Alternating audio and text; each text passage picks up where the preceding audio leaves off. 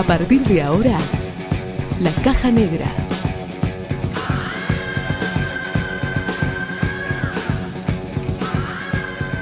Radio sobre cine y series.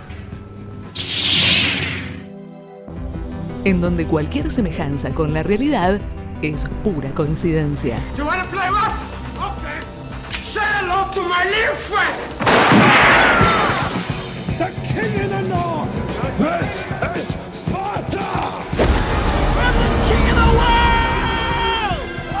La Caja Negra. Por Radio Costa Paraná, la radio de la ciudad.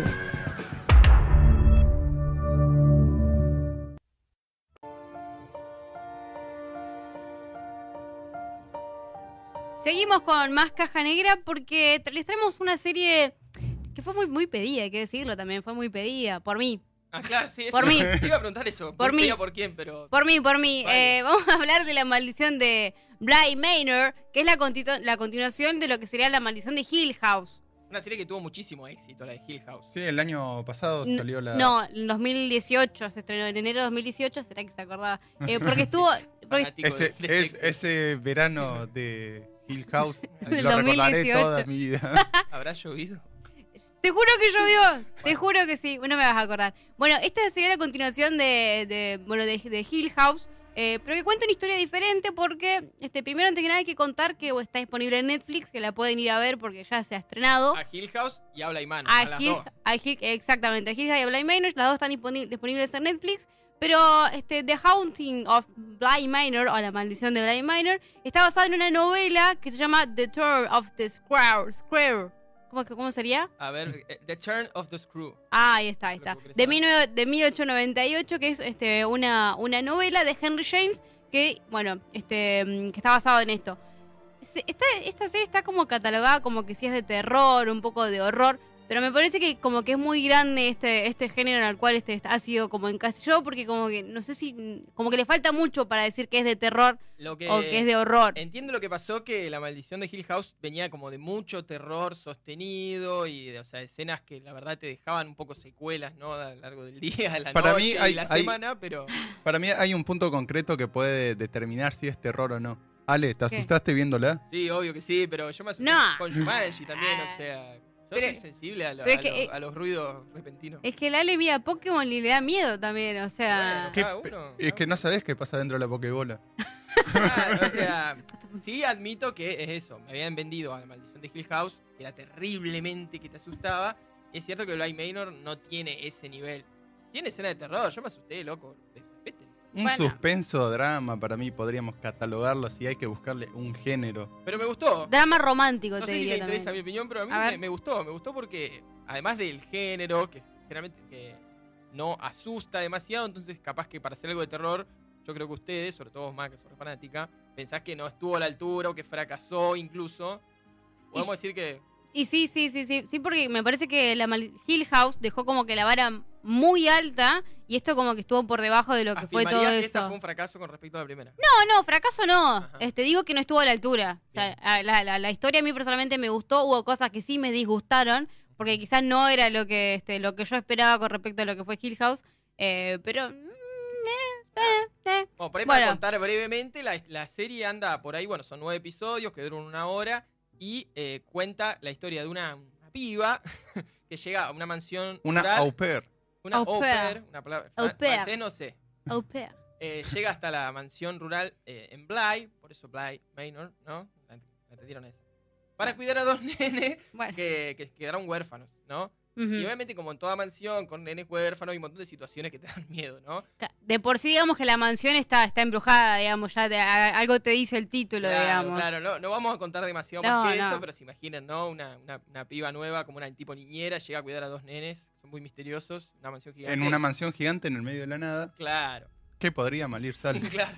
Todo Se- muy... Seguro se pudre todo y bueno, se van pudriendo algunas cosas. eh, lo que te decía antes, que si bien no tiene tantísimo terror, es una buena, me pareció una buena historia. Me pareció un buen drama, me pareció que tiene escenas así de suspenso que están buenas.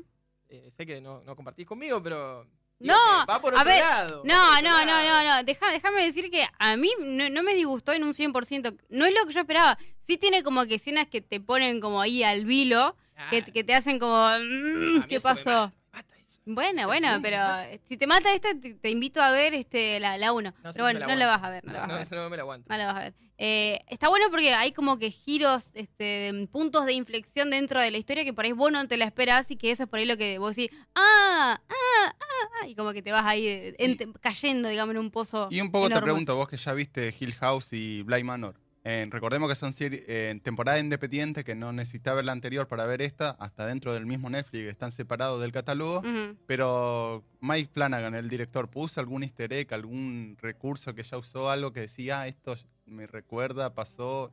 No sé, Eh, esta pronto, moneda, esta moneda se vio en algún lado. Por lo pronto repitió el Mm, casting. Por lo pronto sí, eh, repitió el casting. Eh, es más o menos también lo que hace Ryan Murphy con este American Horror Story, que es mantener prácticamente todo el cast.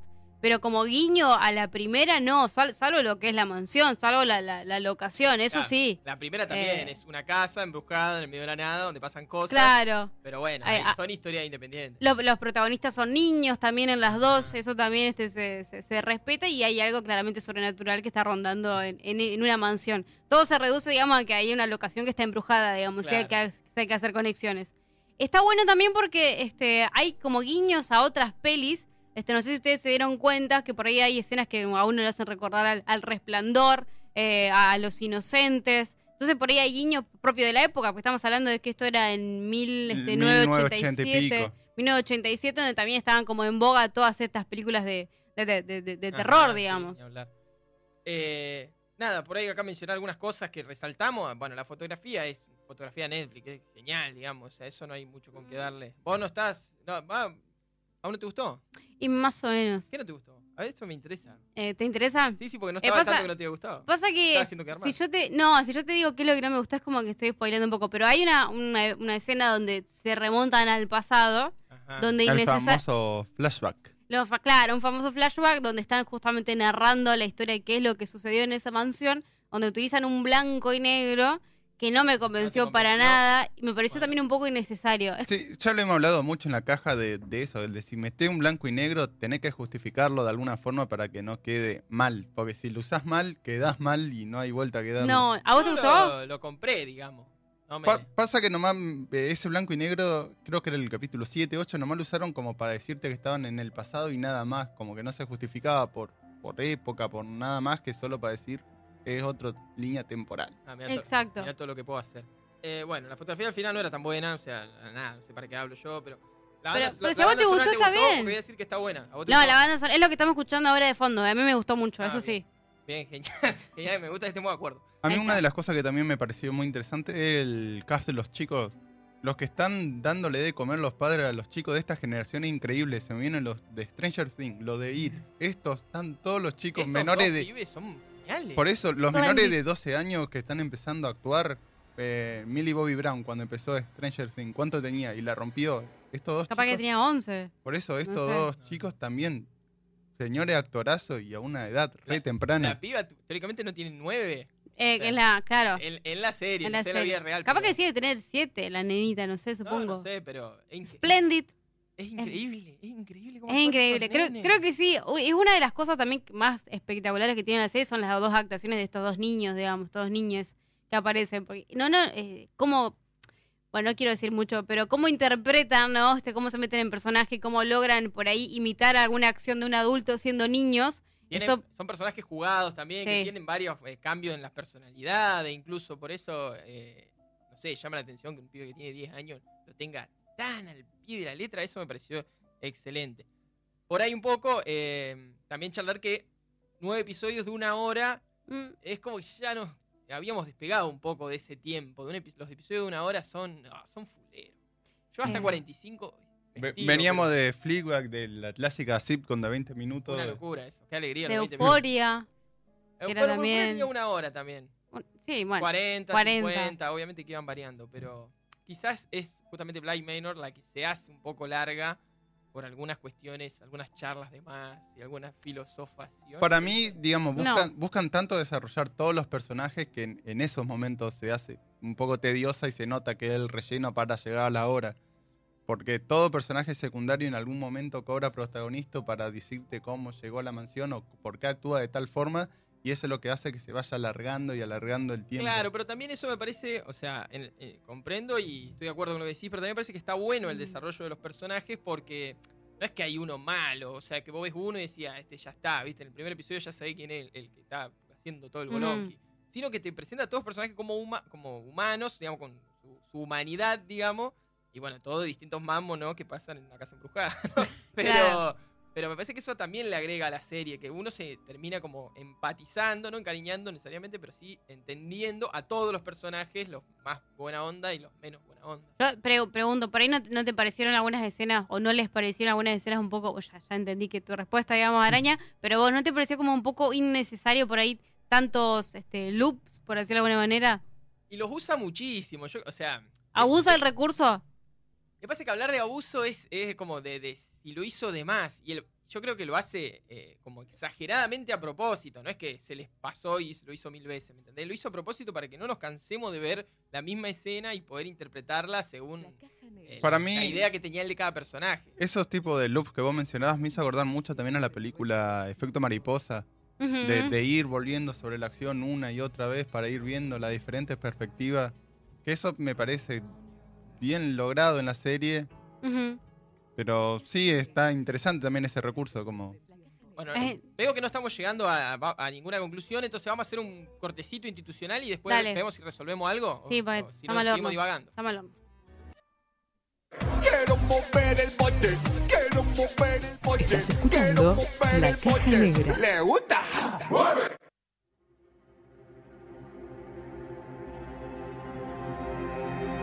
Seguimos en la caja negra eh, para cerrar un poco ¿no? todo lo que fue Bly Manor, pero no sin antes eh, mandarle un saludo a Franco, Franco Bravo, nuestro operador de todos los días. Hoy está en, su casa, ¿no? Porque estaba un poco mal, estaba triste. Así que no, no, no nos está acompañando hoy. Así que eh, está desde la casa. Pero, pero, pero lo hacemos trabajar igual, Franco. Obvio, pero obvio. Así que le mandamos un saludo, está desde la casa ahí operando toda la parte de video de la gente que está sumada por Twitch, ¿no? La caja negra cine, eh, pueden ver, todo gracias a la magia de Franco que está tocando las teclas en su casa para hacernos salir acá. Y a la gente que se suma también, bueno, en Twitch, en Instagram, no sé, le- le- la- la- siempre la- le mandamos un saludo grande. Acá, este, Frip, o Firip, este, puso aguante diciembre cuando vos estabas hablando de... si- yo te Del estreno de Monster Monster Hunter. Hunter. Exactamente. Bueno, Mucha ese- gente está esperando... eh, Ese es medio, debe ser vicio, vicio detected. Seguramente. Después que lo confirme, pero buen jueguito Monster Hunter. No tiene nada de sentido, pero te das así. Te- le te das con de- entretiene. Le das con de todos los monstruos. Bueno, Pero volviendo un poco a Bly Manor y de todo lo que, lo que se esperaba, lo que no fue, pero lo que al fin de cuentas es, y tampoco está del todo mal. ¿Va a haber una tercera temporada o no? En- por el momento no, no, no se sabe si es que va a haber una tercera temporada, no hay una confirmación este, oficial. Sí, sí tuvo éxito la primera y la segunda, sea, Bly Manor y The Haunting of Hill House, las dos fueron súper, pero súper exitosas, pero porque también este no, hace mucho tiempo que no hay un terror, y creo que Franco, si está escuchando, me va a dar la razón, hace mucho tiempo que no se ve como un terror y que, o sea, mm, genuino, digamos, era terror barato, Que no básicamente. recicle Que no- cosas de si vos. Sí, o que no sea este tan em, predecible, te diría. Eh, O que abuse de los famosos Scary Jump. Exacto. Bueno, eso por ejemplo no, no, no, no tiene este, esta, esta, esta tira. Pero bueno, por el momento no, no hay. Este, no hay. El famoso movimiento repentino donde hace un ruido fuerte y vos saltás sí o sí, digamos. Ese es el, el scary jump. Es eso. Vos sabés que yo durante la cuarentena vi por los estrenos de cine una película argentina de terror que el Scary Jump lo hacía el propio actor.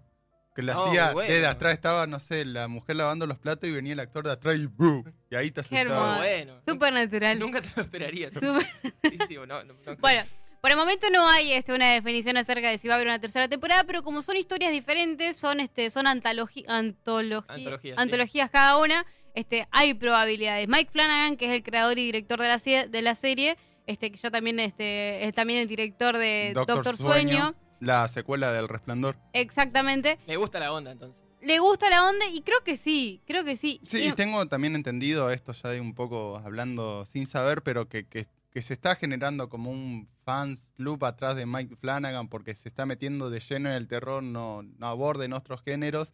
Entonces como que están diciendo, ah, lo, los que le gusta el terror, ojo con este director.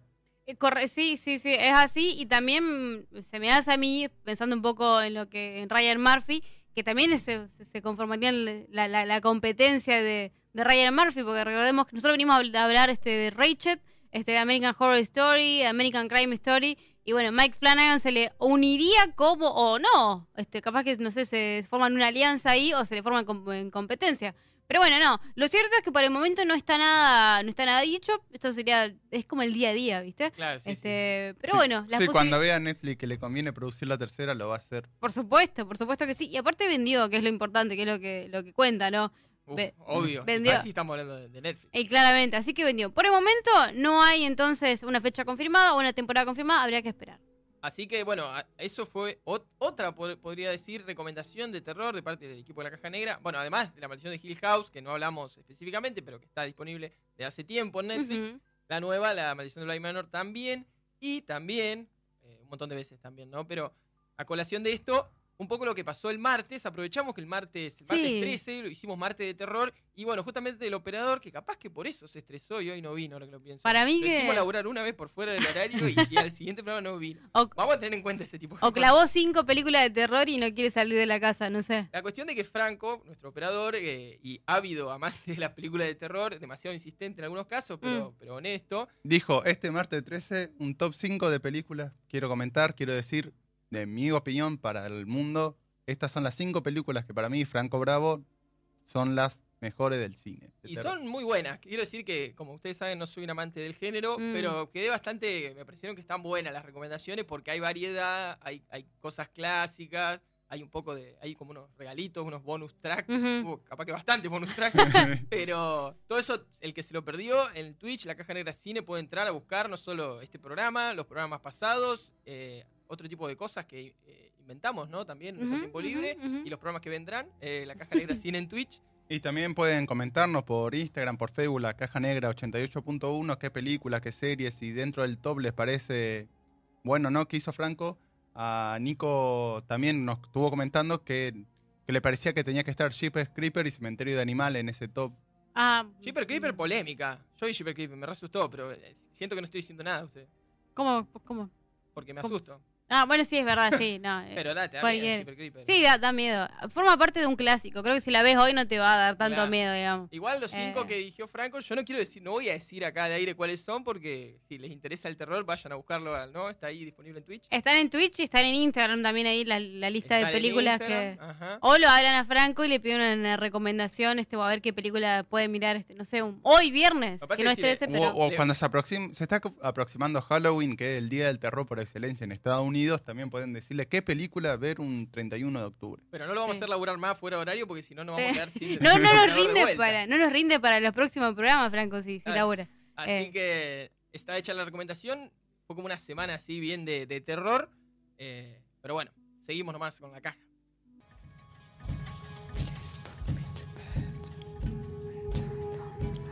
La caja negra. Un viaje a través del tiempo.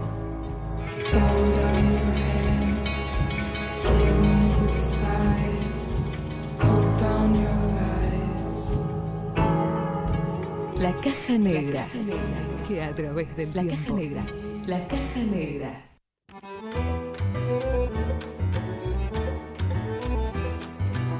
Mucho terror para- por ser este uno de los programas de la caja negra. Así que nos vamos a un pequeño corte musical escuchando Se dice de mí, interpretado por Mercedes Funes, en la película homenaje a la gran Tita Merelo.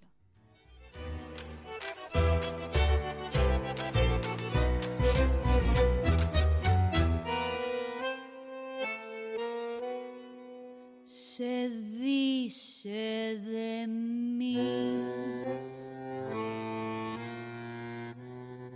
Se dice de mí.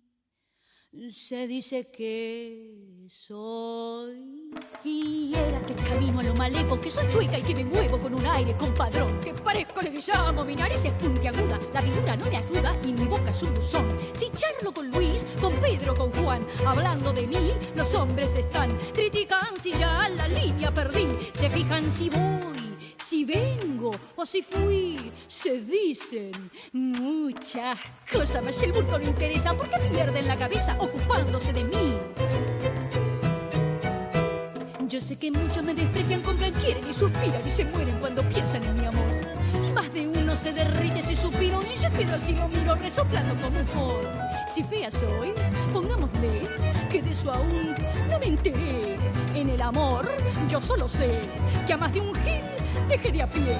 Podrán decir, podrán hablar y murmurar y rebuznar, mas la fealdad que Dios me dio, mucha mujer me la envidió y no dirán que me grupí porque modesta siempre fui. Yo soy así y ocultan de mí, ocultan que yo tengo unos ojos soñadores, además otros primores que producen sensación. Si soy fiera, sé que en cambio tengo un cutis de muñeca. Los que dicen que soy chueca no me han visto en camisón. Los hombres de mí critican la voz, el modo de andar, la pinta, la tos. Critican si ya la línea perdí, se fijan si voy, si vengo o si fui. Se dicen muchas cosas, mas si el bulto le interesa, ¿por qué pierden la cabeza ocupándose de mí? Yo sé que muchos me desprecian, compran, quieren y suspiran y se mueren cuando piensan en mi amor. Y más de uno se derrite si suspiro y se queda si lo miro resoplando como un Ford. Si fea soy, pongámosle que de eso aún no me enteré. En el amor yo solo sé que a más de un gil dejé de a pie. Podrán decir,